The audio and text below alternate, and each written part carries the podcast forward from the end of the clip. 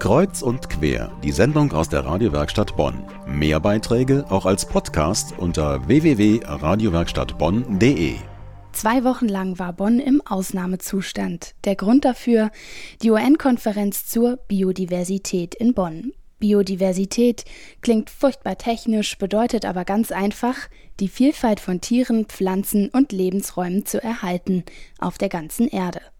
Denn mit jedem Tag verschwinden rund 160 Tier- und Pflanzenarten von unserem Planeten.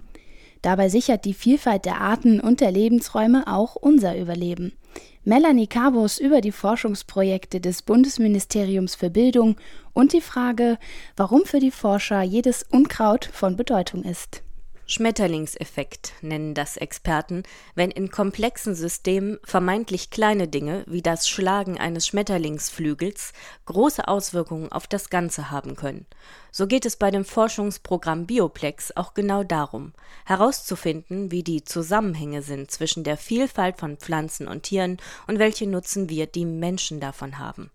Da rücken dann auch schon mal Wildpflanzen wie das gelbblühende Ferkelkraut in den Fokus der Biologe Stefan Hotes über ein Projekt, das versucht, Landwirten mehr Artenschutz schmackhaft zu machen. Es geht letztlich um finanzielle Anreize, um Ausgleichszahlungen dafür, dass Landwirte weniger Dünger ausbringen, weniger Pestizide, dadurch Lebensmöglichkeiten bieten für Wildpflanzen, für Wildtiere. Und das heißt dann in der Regel, dass sie weniger Erträge erwirtschaften können auf ihren Flächen. Dafür brauchen sie dann einen Ausgleich. Vielfalt sicherzustellen, so sind sich die Forscher einig, sei auch deshalb so wichtig, damit wir weiterhin die zahlreichen Dienstleistungen der Natur in Anspruch nehmen können. Ohne die Arbeit von Bestäubern wie Bienen und Fliegen sähe es auf unserem aktuellen Speisezettel ziemlich trist aus. Noch einmal Stefan Hotes. Da würden erstaunlich viele Dinge verloren gehen. Einmal alles, was wir an Früchten, an Gemüse kennen. Das sind in der Regel Pflanzen, die bestäubt werden müssen durch Insekten. Ähm, da würden uns dann eben die Erdbeeren, die Kirschen, die Äpfel, die Tomaten, all das würde wegfallen. Dass der Verlust der Vielfalt letztendlich immer beim Menschen ankommt, verdeutlicht auch ein Projekt in Südafrika. Biota heißt es und erforscht unter anderem die Verbreitung von Amphibien. Warum das so ist, dazu Projektkoordinator Johannes Penner. Einerseits sind die Amphibien natürlich wichtige Indikatorarten, das heißt, sie zeigen an, ob Ökosysteme intakt sind oder schon gestört sind.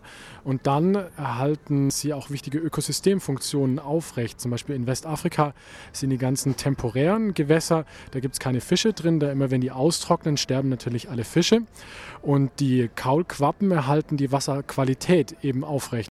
Ein Ausfall der Amphibien hätte fatale Konsequenzen, denn ohne Kaulquappen wird das Wasser nicht mehr stabilisiert. Was das konkret bedeutet, Projektkoordinator Johannes Penner. Unter Umständen ist das Gewässer dann natürlich nicht mehr nutzbar als Trinkwasser, das komplett eutrophiert und dadurch natürlich auch zum Beispiel für Nutztiere nicht mehr genießbar ist. Ohne Kaulquappen gibt es außerdem mehr Stechmücken und damit steigt das Krankheitsrisiko. Artenvielfalt erhält also nicht nur Lebensräume, sie schafft auch Lebensgrundlagen.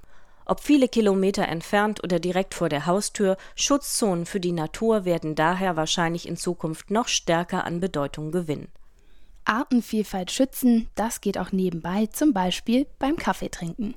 Das Zentrum für Entwicklungsforschung der Uni Bonn erforscht und unterstützt äthiopischen Wildkaffee.